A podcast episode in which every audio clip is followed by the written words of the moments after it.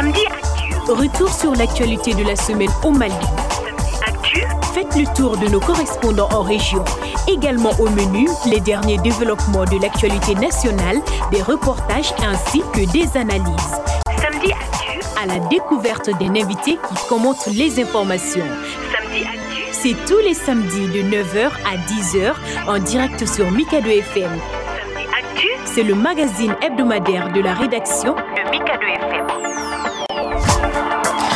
Bonjour à tous, bienvenue dans la rétrospective de l'actualité de la semaine sur Mikado FM. La visite du ministre russe des Affaires étrangères au Mali, la journée de lutte contre les mutilations génitales féminines, mais aussi la fin du festival Ségou Art la semaine dernière dans la cité des Balanzans. Tous ces sujets ont constitué euh, l'actualité et nous allons en parler avec notre invitée euh, ce matin. Elle s'appelle Aïcha Diarra, elle est écrivaine, auteure, éditrice, fondatrice de la maison d'édition Gaffé. Tout de suite, nous allons faire avec elle le tour de l'actualité. Aïcha, bonjour. Bonjour, Merci d'avoir accepté l'invitation. merci pour l'invitation. Vous allez bien? Bien, Dieu merci. Après une semaine à Ségou? Ça s'est très bien passé. Je ne voulais même pas revenir à Bamako. Exactement, Ségou, en tout cas, ça a quelque chose de, de magique. Ouais. Aïcha, avec toi, on va faire tout de suite le tour de l'actualité. À la mise en onde de cette émission, il y a Kassim Kone.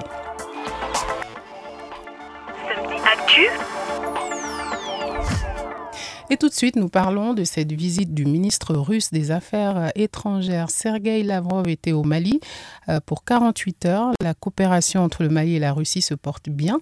À travers l'Organisation des Nations Unies, la Russie va apporter une assistance humanitaire à notre pays. C'est ce qu'a déclaré Sergei Lavrov à l'issue de la conférence de presse qu'il a co-animée avec son homologue malien Abdoulaye Diop. Nous écoutons le ministre Lavrov. Nous continuons notre aide humanitaire de l'octroyer au Mali, notamment dans le cadre bilatéral, et nous espérons qu'en dans le délai le plus bref, il y aura la livraison du blé, des, des engrais, des produits pétroliers et d'autres euh, d'autres produits stratégiques. Euh, Nous euh, octroyons aussi une aide humanitaire. Nous livrons des, euh, donc, euh, des, des- des produits alimentaires via le programme alimentaire mondial de l'ONU. Nous avons la coopération dans le domaine de l'éducation. Plus de 10 000 citoyens maliens ont euh, été formés dans notre pays. Et c'est une coopération qui continue et en commençant par euh, l'année académique 2023-2024, euh, nous allons augmenter le nombre des bourses, des bourses d'État euh, qui vont être octroyées aux étudiants maliens. Euh, du- de- donc le nombre va passer de 35 à 290. Voilà, à l'instant, Aïcha, on a entendu Sergei Lavrov, hein, le ministre russe des Affaires euh, étrangères qui était au Mali en début euh, de semaine. On s'attend à la coopération militaire, mais là, on parle d'humanitaire, d'éducation, de bourses euh, d'échange. On peut dire que la Russie est en train de devenir un grand partenaire du Mali. Effectivement, euh, je pense qu'un pays souverain, c'est un pays qui d'abord choisit ses partenaires. Mhm. Et ces partenaires aussi doivent savoir respecter euh, la souveraineté du Mali, euh, tant dans sa forme que euh, dans sa position géographique. Et Donc, euh, moi, je soutiens égal, totalement cette perspective de souveraineté que l'État malien est en train de prendre. Je ne rejette aucun partenaire du Mali, mais j'insiste sur le fait que l'ensemble des partenaires du Mali doivent respecter la souveraineté du Mali. Et ça, c'est la base. De même que le Mali respecte la souveraineté des autres pays, qu'on respecte aussi la souveraineté du Mali. Et donc le Mali est, est libre de choisir ses partenaires et je suis contente que euh, je regrette d'abord les partenariats qui ont fauché et je suis aussi partante pour de nouvelles partenariats, pour de nouveaux partenariats plutôt, euh, qui peuvent aider le Mali, euh, que ce soit sur le plan de l'éducation, que ce soit sur euh, le plan de politique, ainsi de suite. Euh, ce n'est pas pour dire que euh, le Mali doit toujours s'attendre aux aides des autres pays, mais nous sommes dans une période assez difficile et il est clair que nous avons besoin d'aide, que nous avons besoin de soutien pour prendre notre envol. Et donc, nous ne devons pas forcément aussi compter euh, à 100% sur les autres. Surtout que, alors la Russie, on le sait, a une longue histoire avec le Mali. Hein. Dans les années 60, beaucoup d'étudiants sont allés étudier en Russie. Beaucoup ont des diplômes venus de la, de la Russie. et en même temps, ce, ce, partenariat est vu de façon un peu réticente par pas mal d'autres de, d'autres partenaires de la communauté internationale. Comment vous expliquez cette réticence à l'égard de la Russie?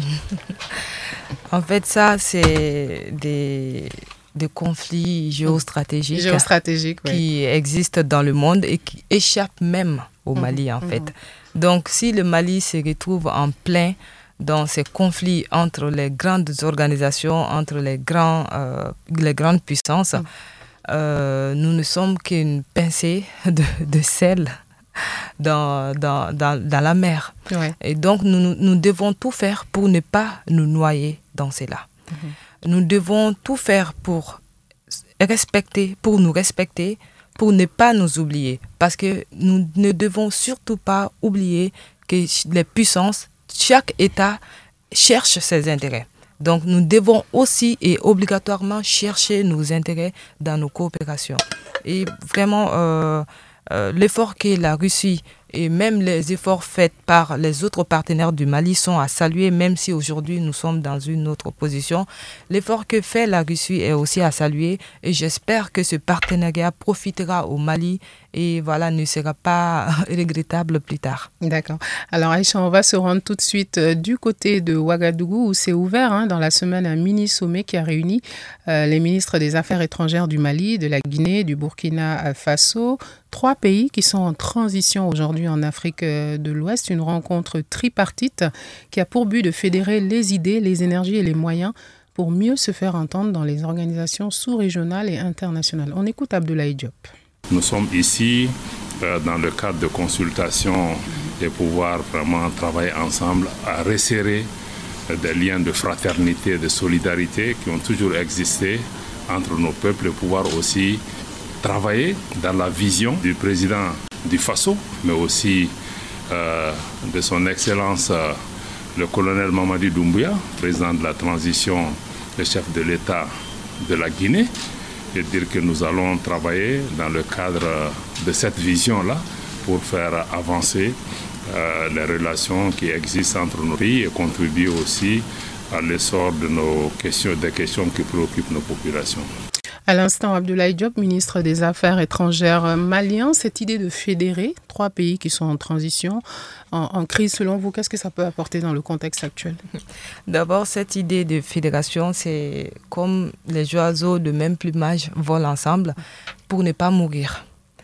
Euh, parce que les pays qui sont en transition ces, ces temps-ci mhm. euh, ont tendance à être marginalisés alors que ces transitions, si on analyse bien, ont été demandées par les populations. Mhm. C'est vrai, je ne vais pas faire l'apologie des coups d'État, euh, mais c'est fut une nécessité aux yeux de la population, aux yeux de nos populations.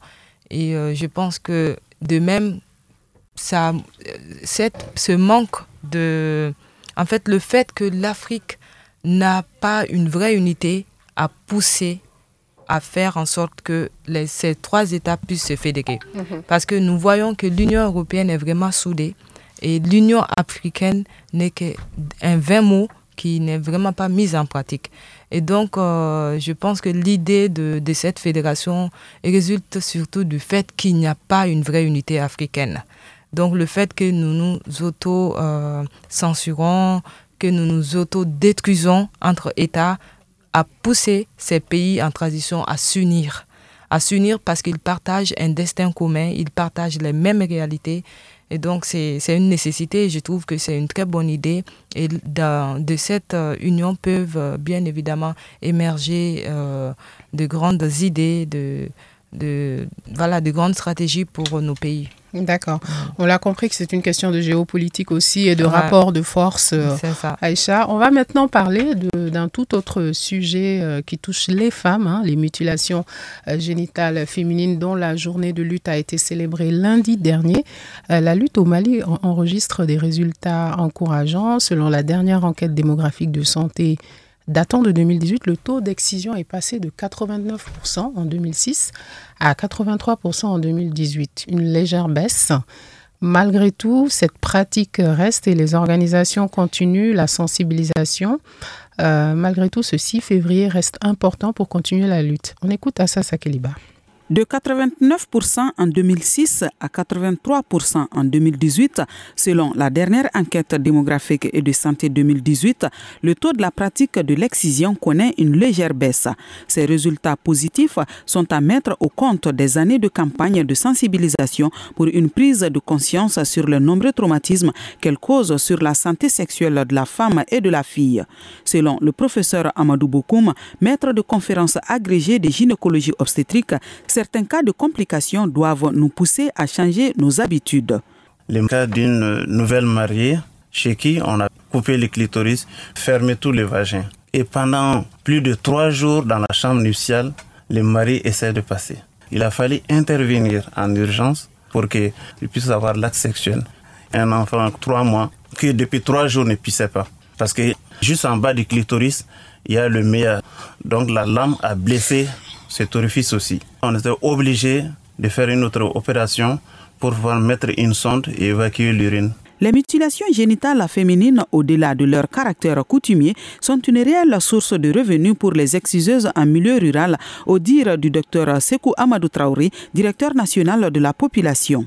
En réalité, les exciseuses qui laissaient le couteau moyennant des activités génératrices de revenus ont repris à pratiquer l'excision. Parce que certaines femmes vont vous dire que les métiers qu'on les a proposés, elles ne sont pas familières à ces métiers. Assasa Kiliba, Mikado FM. Voilà, Aïcha Diarra, ce reportage sur les mutilations génitales féminines, on le sait, qui est une plaie, une véritable plaie quand on entend ce médecin parler de je ne sais pas comment le dire, mais en tout cas, aujourd'hui, il y a une légère baisse du taux d'excision. Malgré tout, la pratique demeure. Ouais. Euh, en fait, certaines pratiques sont foncièrement ancrées dans nos coutumes et les délaisser du jour au lendemain, c'est pratiquement impossible. Mhm. Donc, je pense qu'il est à saluer les, les efforts consentis par euh, les organisations féminines, les organisations internationales, même les organisations euh, nationales. Mhm. Ils ont fourni beaucoup d'efforts pour que voilà, on puisse même en parler parce que c'était pratiquement impossible et c'était comme une insulte à la culture. C'était tabou, c'était un sujet tabou. Donc maintenant, on en parle les yeux fermés. Je pense qu'on y arrivera un jour. D'accord. En tout cas, on sait qu'il y a beaucoup de villages qui ont abandonné l'excision. Ça reste minime, mais en tout cas, la, lutte euh, continue. Alors, Aïcha, je vous invite à aller faire un saut du côté de Mopti. On va retrouver Ousmane Diadji Touré, notre correspondant dans la région. Tour des correspondants à Mopti. Et nous sommes dans la Venise malienne avec Ousmane Diadje Touré. Nous allons notamment parler d'un atelier de restitution. Ousmane, bonjour. Bonjour, madame. Alors, dites-nous ce qui a marqué l'actualité de la semaine dans votre région. Alors on va parler, hein, vous venez de le dire, euh, de cet atelier autour de la protection des enfants, un atelier euh, justement de restitution, de renforcement de capacité euh, qui visait justement à outiller les acteurs de la protection des enfants de la région de Mopti, Banyangara et celle de Douanza en, en, technique plus efficace justement pour mieux protéger les enfants de la région qui sont victimes suffisamment des conflits. Mhm. Alors Ousmane, on va écouter votre élément. resté en ligne. Hein. La protection des enfants en situation de conflits armés au cœur de cet atelier de deux jours assez varié. Une initiative qui va permettre d'opérationnaliser en mettant en place un meilleur système de protection dans la région. Ludovic Cassi, représentant de la chef de bureau de la MINUSMA Mouti. Plusieurs résultats très importants ont été obtenus, mais un constat est unanime. Les violations graves contre les enfants dans le nord et le centre du Mali n'ont pas cessé et deviennent même de plus en plus nombreuses et alarmantes. À la suite de ces réflexions, il a bien entendu été nécessaire d'organiser une session de synthèse des résultats des travaux réalisés dans les régions afin de capitaliser les dix résultats et par la même occasion contribuer au renforcement du système national de prévention et de réponse aux violations graves perpétrées contre les enfants dans les zones de conflit. L'initiative vient renforcer les systèmes régionaux de protection des enfants dans une région où les enfants sont très souvent les premières victimes. Moussa Doumbia est le directeur régional de la promotion de la femme, de l'enfant et de la famille de Mopti. Ma profonde reconnaissance à la MINUSMA à travers sa section protection pour son accompagnement technique et financier, le renforcement des capacités sur la protection de l'enfant en situation de conflit armé.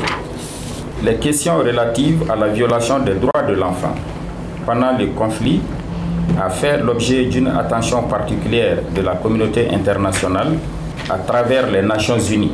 Les enfants sont les personnes qui subissent plus les, effets des conflits armés. En attendant la mise en œuvre de systèmes plus efficaces de protection pour les enfants, de nombreuses mesures sont quand même prises dans la région.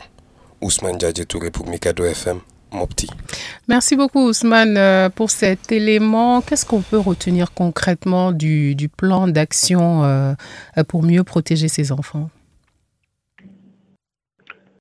Alors, on peut dire euh, déjà que c'est un plan qui. En fait, cet atelier vise justement à mettre un plan efficace en place. Cet mhm. atelier va permettre d'outiller justement euh, les acteurs euh, de ces différentes régions, la région de Mopti, la nouvelle région de Banyangara et celle de Douanza, de mécanismes et de moyens justement concrets pour davantage protéger les enfants. Il faut dire que les tout petits sont les premières victimes avec les femmes. Euh, des différents conflits qui ont miné depuis quelques années euh, justement le centre euh, et le nord du Mali. Alors nous sommes avec Aïcha Diara sur ce plateau. Est-ce que vous avez une réaction par rapport au reportage ou une question à poser à Ousmane? Alors moi je trouve surtout salutaire leur initiative parce que toujours dans le monde, que ce soit au Mali ou ailleurs, mhm. en cas de conflit, ce sont les femmes et les enfants qui, qui en souffrent le plus. Mhm. Et donc le fait de laisser cela euh, comme ça créerait certainement un vide. Donc il faut tout, le temps créer des mécanismes qui puissent euh, voilà, les sauver, les sauvegarder et les protéger. D'accord. Ousmane, est-ce qu'il y a d'autres actualités qui ont marqué votre région? Euh, Mam, on va parler de, de, ce, du contingent bangladais de l'aménagement qui a apporté des soins au village de Sirakoron. Le village de Sirakoron, un gros village hein, situé à 25 à 30 km de la ville de Mopti, euh, un village qui traverse aussi d'énormes difficultés. Alors le contingent bangladais a passé une journée à soigner gratuitement euh, les habitants de ce village. Je crois que c'est quelque chose qui a profondément touché une centaine de femmes, d'enfants et d'hommes de ce village quand même euh, ont pu bénéficier de soins euh, gratuits et de médicaments du contingent bangladais de la MINUSMA. D'accord. Et qu'est-ce qui se profile pour la semaine prochaine? Alors la semaine prochaine, on va parler justement de l'apport que la MINUSMA a eu justement en soutenant les radios de la région, mais aussi des différents défis en termes de sécurité euh, pour les radios. Dans la perspective donc de la journée mondiale de la radio. Exactement. Merci Ousmane. On suivra bien sûr euh, ces développements avec vous. Retour euh, sur ce plateau à Bamako. Aïcha, on va faire un saut dans Ségou puisque nous venons tous de, de la cité des Balanzans. justement, la MINUSMA était un partenaire du festival et le chef de la MINUSMA est allé redécouvrir le talent de quatre jeunes artistes plasticiens, une opportunité pour eux d'expliquer les thématiques de leurs œuvres d'art sur la paix, la réconciliation, la femme malienne, l'environnement, sur des dizaines de tableaux d'art que notre reporter Seydou Traoré a appréciés sur place. C'est son ancienne vie qui est là. Et donc ça, c'est la nouvelle Ça, c'est la nouvelle vie qui est plus colorée. Échange direct entre El Gassim chef de l'aménagement, et Seydou Traoré, jeune artiste plasticien. Parmi ces cinq tableaux d'art, Seydou a expliqué en détail celui portant sur la paix au Mali et dans le monde. Je me suis dit, tout ce qui se passe dans le monde entier, on devrait vraiment y réfléchir pour euh, se mettre ensemble, peu importe euh, notre ethnie, notre couleur de peau on peut toujours vivre ensemble. Comme Seydou, la paix et la cohésion sociale sont également interprétés sur plusieurs œuvres d'art de Mariam Sangari. C'est sur la cohésion sociale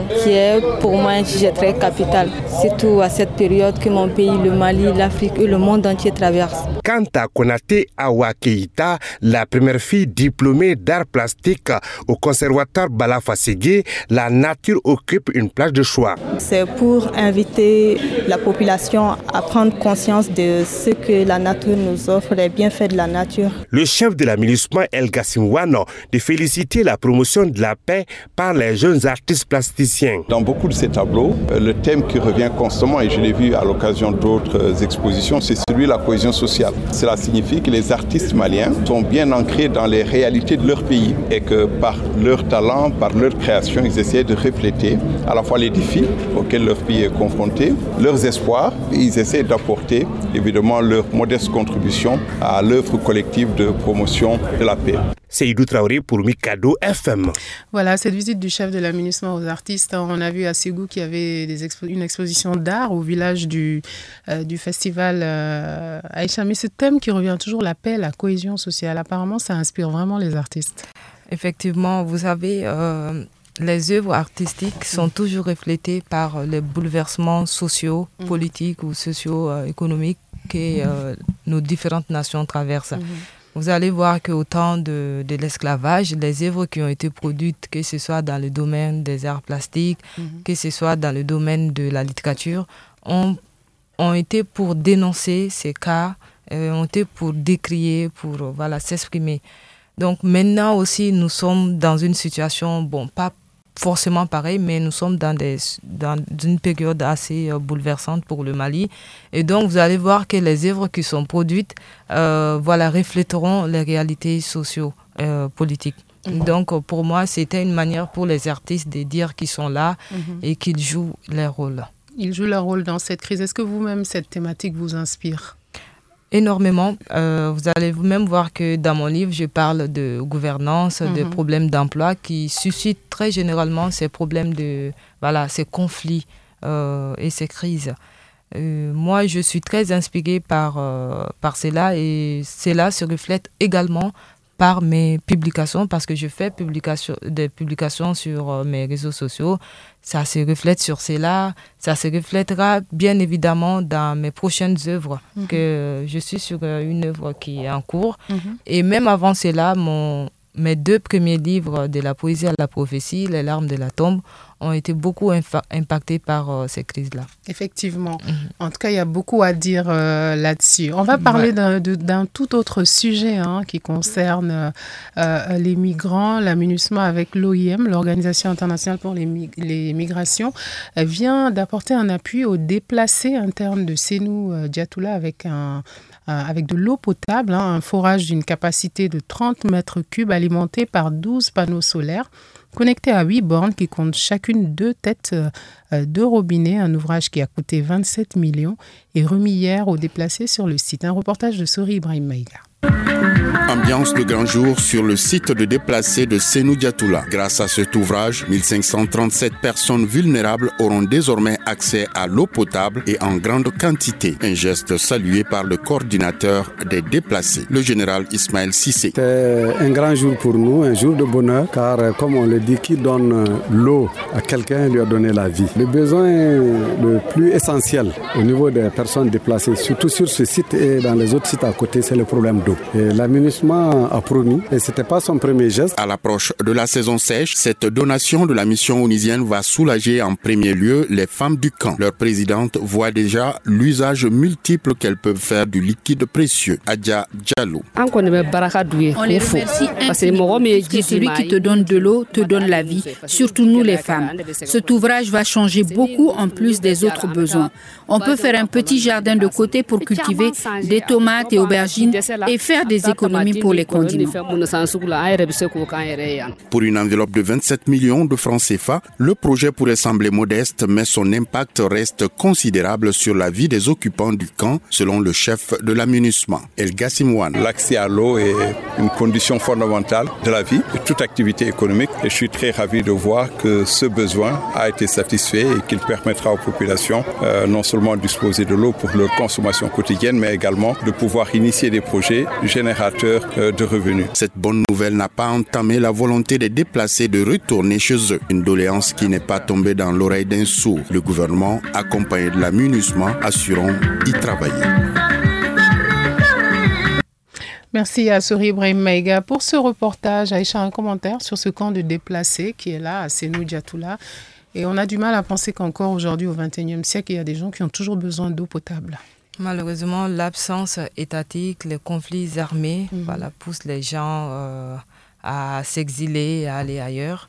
Mais donc, s'il y a un camp comme cela qui, voilà, mis en place et où l'amunissement et ses partenaires puissent euh, implanter les forages, c'est tout à fait euh, au bénéfice du Mali et des Maliens. Et c'est à encourager parce que, comme il vient de le dire, l'eau, c'est la vie. Euh, avec l'eau, non seulement ils peuvent faire leurs besoins quotidiens, mais également euh, initier des activités génératrices de revenus. Et on va tout de suite se rendre du côté de Gao. Tour des correspondants à Gao. On va du côté de Gao, dans la cité des Askia, où les filles et les femmes s'intéressent de plus en plus à la formation en couture, teinture, tresse. Une hausse de la demande fait augmenter le nombre de centres de formation dans ces métiers.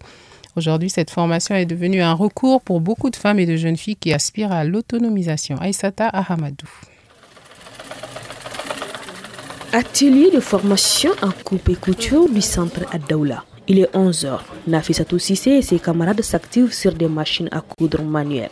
Âgée d'à peine 20 ans, la jeune dame venue d'un village environnant est ici depuis seulement 3 mois. Je suis mariée, je ne faisais rien comme activité à part les travaux ménagers. Je suis venue donc m'inscrire pour apprendre le métier de tailleur. J'ai même commencé aujourd'hui à coudre les habits de mes enfants. Elles sont présentement 36 jeunes dames inscrites au centre de formation professionnelle à Daoula. Elles apprennent la couture, les tresses traditionnelles, la fabrication de savon et la teinture. Elles aspirent toutes à être autonomes comme Madame Aramatou Laïnouhou Maïga, leur formatrice en tresse. Il y a beaucoup de femmes qui sont en train d'apprendre à faire le travail à la main. Le travail à la main, c'est très important. Parce que partout où tu vois, tu vois avec ton travail. La maison où laquelle j'ai vu aujourd'hui, je l'ai acheté de la tresse. Il y a des gens qui disent on ne trouve pas quelque chose de la tresse. Non, moi je ne peux pas dire ça. Parce que grâce à la tresse là que je suis en train de dormir bien aujourd'hui dans ma maison, je suis femme autonome. Apprendre aux jeunes filles et aux femmes à être autonomes, c'est effectivement l'esprit de ces structures de formation professionnelle pour femmes comme le centre à Daoula, le centre Niali Bonaldo et plein d'autres en essor à Gao. Mais l'équipement et l'installation à leur propre compte constituent des obstacles pour les sortantes de ces centres. Aïsata Ahamadou, Gao, Mikado FM. Merci à notre correspondante euh, dans la région de Gao. Aïcha, un commentaire avant de passer à l'invité Euh, moi, je pense que la première autonomisation d'une femme, ça commence d'abord dans la tête. Mhm. Donc, il faut scolariser les filles et également for les former. Parce que euh, plus tard, si elles, si elles sont scolarisées et si elles sont formées, elles sauront quoi faire dans la vie. Et je pense que il ne suffit pas que, que de dire des, que les femmes soient autonomisées, mais de les former. Et plus tard, voilà, elles feront euh, ce qu'elles veulent, elles initieront ce qu'elles veulent comme activité. Surtout que la première qu'on a entendue parle du fait qu'elle était mariée et qu'elle ne faisait rien en fait. Ouais. Surtout euh, avec ça, en fait, on a appris à la femme que son destin, c'est de se marier, c'est de faire des enfants, c'est de prendre soin des enfants. On ne lui a pas appris qu'elle a un destin professionnel, qu'elle a une carrière, en fait. D'accord. Tout de suite, l'invité du jour. L'invité du jour. Alors, Aïcha Diarra, je rappelle que vous êtes euh, écrivaine, éditrice. Selon vous, quel est le qualificatif qui vous caractérise le mieux?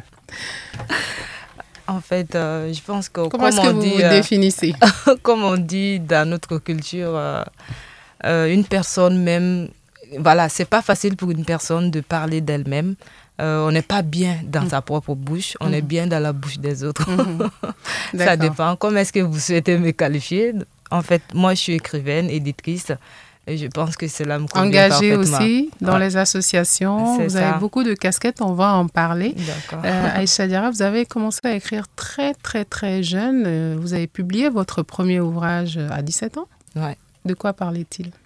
Alors, cet ouvrage s'intitule Les larmes de la tombe. Ça a été publié euh, aux éditions La Sahélienne. Mhm. Et si j'avais eu les moyens très tôt, je l'aurais même publié à 15 ans. Parce que je ne sais pas exactement à quel âge j'ai commencé à écrire. Je ne me rappelle pas exactement de cet âge-là. Mhm. Mais je me rappelais que j'étais à l'école en, en classe de 6e ou 5e, que j'ai commencé à écrire parce que je venais de découvrir que les poèmes existaient.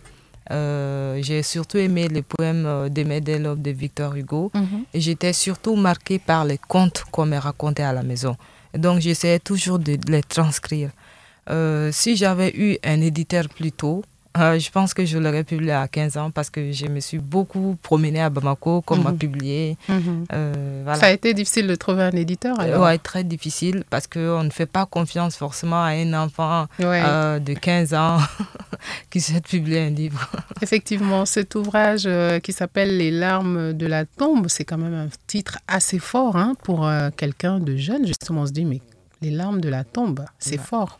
Oui, en fait, j'avais perdu ma grande sœur, euh, qui était presque tout pour moi. Elle était comme ma mère. Euh, ça, ça m'a beaucoup marqué. Et aussi euh, le fait que voilà, je n'ai pas connu mes, mes grands-parents. La tombe, pour moi, ça ne signifie pas seulement la mort. Mhm. En fait, ça me, en fait, les gens pensent que la tombe c'est uniquement la mort, mais la tombe pour moi c'est un trou où on enfuit tous nos douleurs. Voilà. Donc c'était une manière d'exprimer cette grande douleur qui n'est pas forcément et uniquement la mort, mais c'était également les douleurs de tout un pays. Euh, car si vous lisez ces livres-là, je parle de l'injustice, de la corruption.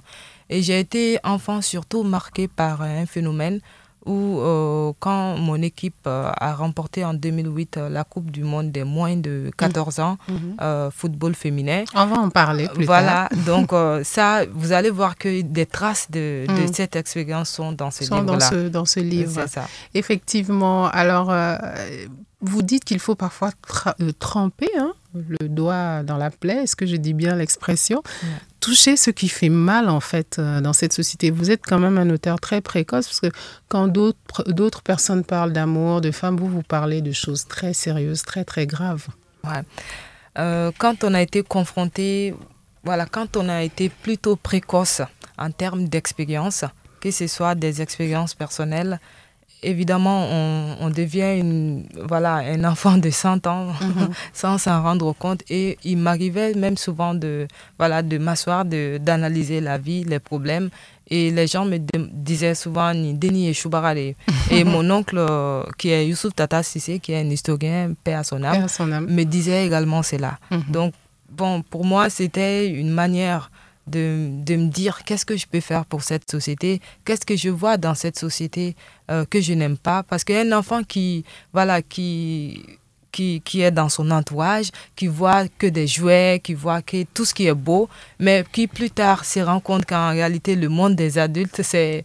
Il y a un beaucoup de faux- violent, C'est un très monde violent. c'est un Mhm. monde où il y a le faux. Mhm. Et donc, j'ai été choquée un peu par cela. Et pour moi, c'était une manière de dire que, hey, ce que vous faites, c'est pas bien. Ouais, dans la bouche d'un enfant. En tout cas, on vous sent énervé quand on vous lit par beaucoup de tares de la société malienne. hein. Ouais. On vous sent énervé. Ah ouais, on me sent énervé. Oui, dans vos mots. Peut-être euh, révolté. Révolté, d'accord. Alors, vous avez des thèmes qui vous sont chers, hein, la condition de la femme, la polygamie, comme dans Les Marabouts se sont trompés. Euh, votre dernier ouvrage publié chez la Sahélienne, euh, toujours vous racontez dans trois nouvelles les affres de la polygamie, les femmes qui se font avoir par des hommes sur les réseaux sociaux, ou alors des femmes qui rêvent d'un avenir brillant mais qui sont réfrénées par la société. D'où vous viennent toutes ces histoires? Alors, euh, c'est des histoires qui sont euh, inspirées de la De- réalité. Et il suffit tout simplement de- d'avoir des amis dans la vie, d'avoir des parents, d'avoir euh, des camarades, d'avoir des connaissances tout simplement pour être inspiré par les problèmes qui nous touchent à tous, qui touchent à tes proches. Et voilà, c'était une manière pour moi de partager euh, ce qui nous intéresse tous, ce qui nous touche tous et de les analyser ensemble. Mhm. Parce que vous savez, euh, le- la polygamie, en fait, c'est un phénomène qui est, qui est là, c'est une réalité qui est ancrée dans nos cultures et également même dans la religion ou dans le Coran, c'est permis, mais pas obligatoire. Euh, dans la culture aussi, voilà, c'est là et on ne peut pas ne pas rejeter sa culture euh, parce qu'il y a telle ou telle chose qui ne nous plaît pas. Euh, il faut accepter et voir le bon côté des choses et se dire comment faire, comment faire que, comment faire pour que ce qui est là, qui est, qui est devenu un problème, puisse ne pas être forcément un problème et mhm. puisse plutôt être euh, une bonne opportunité. Mhm. Donc pour moi, c'était une manière de dire aux femmes, ne vous laissez pas faire. Vous pouvez être dans le choix euh, que vous voulez, que ce soit un mariage polygamique ou dans le régime que vous voulez, mais soyez vous-même, soyez des femmes qui, qui pensent, euh, qui, des femmes capables.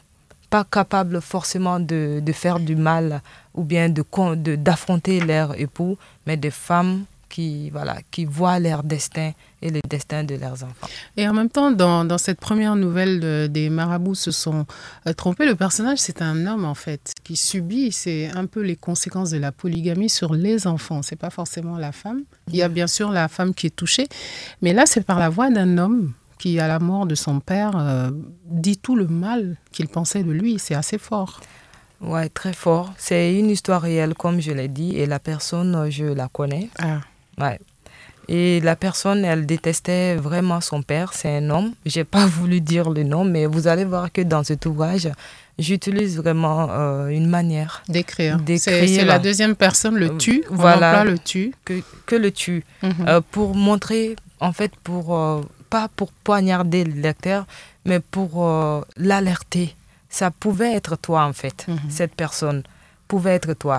Cette personne qui déteste tant son père, qui a son père comme rival, et cette personne qui, dont la maman a subi toutes ces injustices et qui, au final, euh, s'est vue euh, broyer une jambe. Mhm. Et, c'est sûr que quand on lit ça, on se dit oh là là, là non à la polygamie. Hein. C'est assez, c'est assez dur. Je ne raconterai pas les autres nouvelles. Je laisserai euh, le soin au lecteur de découvrir Les Marabouts se sont trompés aux éditions La Sahélienne. Vous avez aussi, Aïcha, fait un ouvrage qui s'appelle La laïcité expliquée aux enfants. Ouais. En fait, cet ouvrage a été issu euh, d'un programme qui avait été initié par euh, Mali Valeur et qui avait été fondé, voilà, appuyé par la Fondation Doun. Euh, je pense qu'en ce moment, il y avait également l'ambassade de France, euh, mhm. France et d'autres euh, organisations. On nous a demandé à tous de produire des textes, un atelier d'écriture. Et donc, mon texte a été pratiquement le, le meilleur.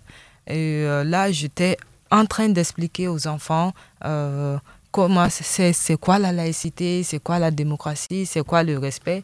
Et surtout qu'en ce moment, c'était en 2012 où le Mali avait été touché euh, par un coup d'État. Par un coup d'État, où la question de la laïcité euh, avait été voilà, mise sur un plateau. Où même actuellement, cette question de laïcité revient. Elle est toujours actuelle. Et donc, pour moi, euh, en fait, on doit apprendre depuis le plus bas âge à un enfant quoi faire, qu'est-ce que c'est ça lui expliquer même dans sa langue nationale, parce que c'est très important qu'on explique aux enfants c'est quoi le patriotisme dans sa langue nationale, c'est quoi la laïcité dans sa langue nationale.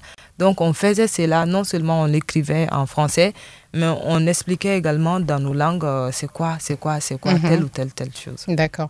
Alors euh, il y a aussi cet ouvrage, la poésie, vous, vous l'avez dit au début, vous adoriez les, les, poèmes de la poésie euh, à la prophétie récompensée hein, d'un prix, le prix David Diop à Dakar en 2021 par l'association euh, international de l'écrivain africain. Ça a été, j'imagine, une grande joie pour vous, ce, ce prix? Oui, effectivement, et jusqu'à présent, cette joie m'anime. Euh, ce ouvrage, c'est pas que de la poésie. Mhm. Pour moi, je suis en train d'apporter un nouveau genre. Je ne sais pas si c'est moi qui l'apporte ou pas, mais en tout cas, j'ai eu cette inspiration par moi-même, euh, la poésie euh, philosophique pas qu'une poésie voilà qui est là où pour déclamer. voilà pour déclamer où il y a que des jolis mots mais vraiment une poésie qui est pensée. Engagée. Engagée qui est pensée qui est réfléchie qui va au-delà qui ne s'arrête pas que dans l'imaginaire en fait mhm. mais qui est ancrée dans la réalité.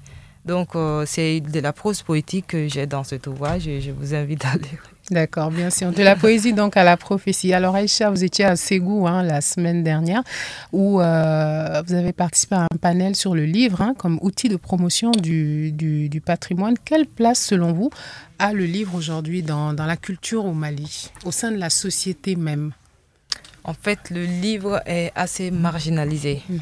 Le livre n'occupe pas une place honorable comparé euh, aux autres arts les livres n'arrivent pas à générer une économie donc pour moi, le livre n'occupe pas une place honorable et c'est assez dommage parce que euh, l'éducation, la base de l'éducation, ça commence par les livres. Les supports sur lesquels les, les, les enseignants s'appuient pour apprendre aux enfants, c'est euh, les livres. Et donc, si nous marginalisons les livres, je ne sais pas, euh, voilà, mm. quelle place occupera l'éducation. Je reformule la question quelle place occupe l'éducation au Mali? À, l'endroit des autorités. C'est ça, ouais. D'accord. Alors, est-ce que c'est pour ça que vous êtes devenue éditrice puisque vous dirigez la maison d'édition Gaffé? Non, ce n'est pas forcément que pour cela que je suis devenue éditrice. Mais en fait, j'ai vu que nos langues nationales n'occupent pas une place euh, importante dans notre société, mhm. alors que tous les pays qui vont de l'avant enseignent et recherchent dans leur, à partir de leur langue nationale. Donc même les recherches que nous faisons euh, sur tel ou tel domaine, nous les faisons dans d'autres langues. Et cette langue, euh, quand on parle des langues, on parle d'une culture.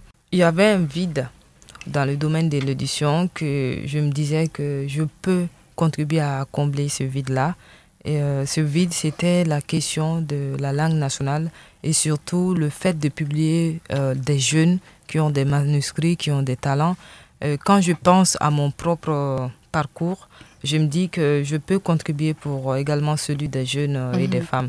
Donc pour ce qui concerne la question des langues nationales, je disais que la plupart des pays qui avancent sont ceux qui enseignent dans leur langue nationale. Et donc, pour moi, c'était une manière de, avec la maison d'édition GAFE, GAFE même ça signifie livre, banque de connaissances, tout ça. Dans quel... dans, dans, en Bamanankan. C'était d'abord choisir un nom qui voilà, reflétait cet objectif-là et également euh, le mettre en pratique en poussant des écrivains à produire dans les langues nationales. Et déjà, nous avons publié quelques textes en langue nationale et nous avons même publié, nous sommes allés au-delà, nous avons publié avec l'alphabet qui est adapté à nos langues nationales, euh, le Nko, voilà, qui est conçu pour euh, transcrire avec exactitude les, les, sons et les tons des langues mandingues. Voilà, nous avons publié euh, six livres jeunesse en bilingue français et Nko Bamanaka. Et, voilà. Donc c'était une manière pour moi. Nous publions bien évidemment hein, de la littérature générale hein, en français et dans les langues qu'il faut, mais nous, nous encourageons beaucoup la langue nationale. Alors j'imagine que ça demande beaucoup de moyens. Hein. L'argent, c'est le nerf de la guerre. Bien évidemment. Euh, en fait, dans les autres pays, le Sénégal, par exemple, qui bénéficie d'un fonds d'aide aux livres, au mhm. Mali, il n'y en a pas. Euh, il n'y a pas de fonds d'aide aux livres au Mali. Non, ça n'existe pas. À Dakar, ça existait depuis des années, depuis le temps de Léopold Sédar Senghor. Et ces fonds euh, actuellement s'élèvent à plus de 600 millions. Et je pense que récemment, leur gouvernement a annoncé que ce fonds va euh, être augmenté à 1 milliard. Donc ce fonds est inexistant au Mali. Les auteurs et les éditeurs fonctionnent sur fonds propres. Hmm il y a encore beaucoup de manuscrits qui dorment au Mali, des gens qui ont fait des recherches sur des domaines qu'on n'imagine même pas, mais qui n'ont pas les moyens de les publier. Voilà. C'est quand même dramatique. C'est dramatique. Quand on sait que, par exemple, en Europe, ils ont le Centre national du livre, et comme vous dites au Sénégal, qu'est-ce qui nous empêche, nous, d'avoir euh, un, fonds? Je sais qu'au Festival du Ségou, il y avait ce African Cultural Fund dont on a beaucoup parlé. Qu'est-ce qui, nous, qu'est-ce qui empêche nos autorités de, de mettre de l'argent dans les livres? Euh, C'est juste euh, une volonté politique et le fait que la plupart de nos autorités euh, ignorent la valeur d'un livre pour mhm. un pays, mhm. la valeur de l'éducation. Parce que quand on se rend compte que l'éducation est le socle d'un pays, bien évidemment, on pensera forcément au livre. On, on, arrive même à, on en arrive même à soustraire le livre du domaine culturel. Mhm.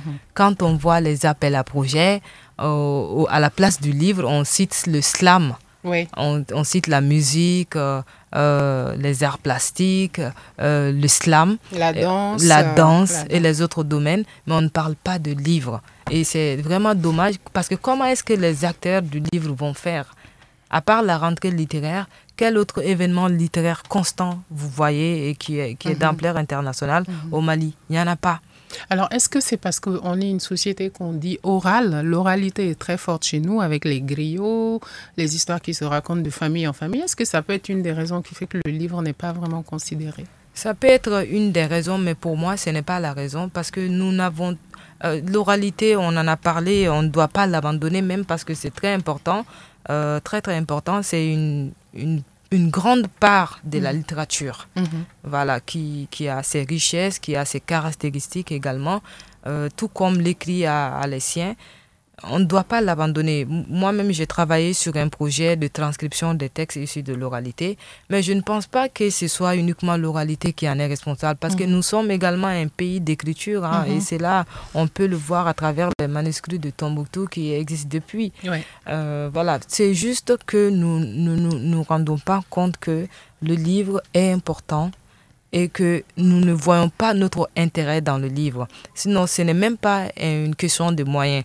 Nous achetons actuellement nos iPhones à des coûts très élevés. Et mais quand on dit à un, jeune ou à un parent que le livre coûte 3000 francs, il va dire Ah, c'est trop cher. Hein. Euh, c'est à cause de ça qu'on ne peut pas acheter les livres. Voilà, c'est des excuses qui ne tiennent pas.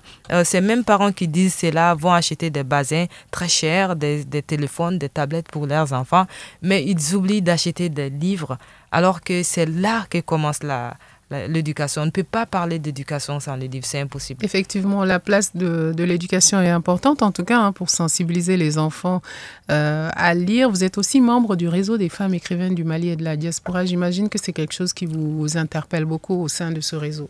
Euh, bien évidemment, nous avions même euh, initié le, la célébration de l'écriture féminine. Parce que au sein de ce problème-là aussi existe d'autres problèmes. Mhm. Euh, quand on parle d'écriture au Mali, avant on avait tendance à masculiniser euh, euh, l'écriture, mhm. alors qu'il y avait en tout cas des femmes qui écrivaient, mais qui étaient qui n'étaient pas connues, dont les œuvres ne circulaient pas assez. Donc pour nous, c'était une manière d'interpeller la population pour dire qu'il y a beaucoup de femmes qui écrivent actuellement.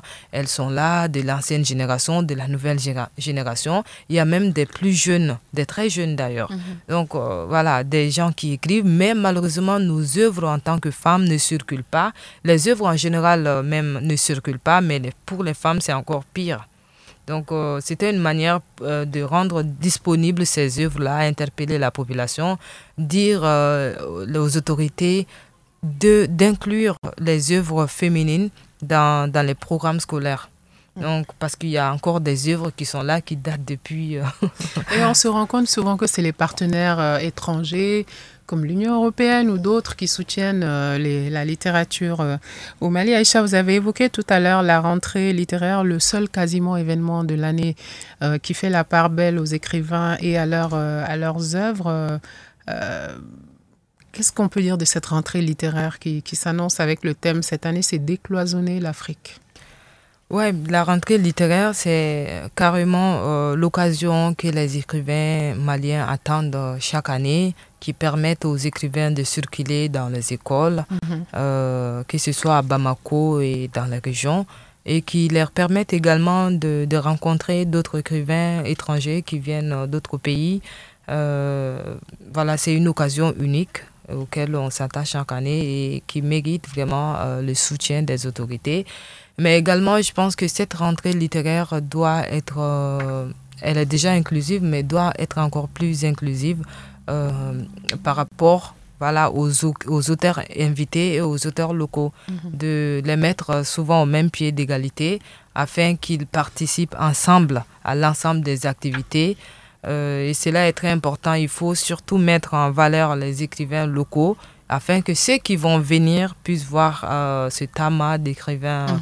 qui est là au Mali. D'accord. Mhm. En tout cas, Aïcha, qu'est-ce que vous nous préparez pour cette année 2023 Après Ségou, il y a d'autres événements qui arrivent? Qu'est-ce que vous préparez au, niveau des éditions GAFé alors, c'est de continuer sur euh, le projet de l'oralité, l'écrit et le numérique euh, Fonds Alliance, mhm. qui est un projet de transcription des textes issus de l'oralité mandingue que nous avons fait en six livres disponible en version papier, numérique et audio et, en version audiovisuelle qui a été projetée au cinéma Magique Babemba et dans d'autres pays.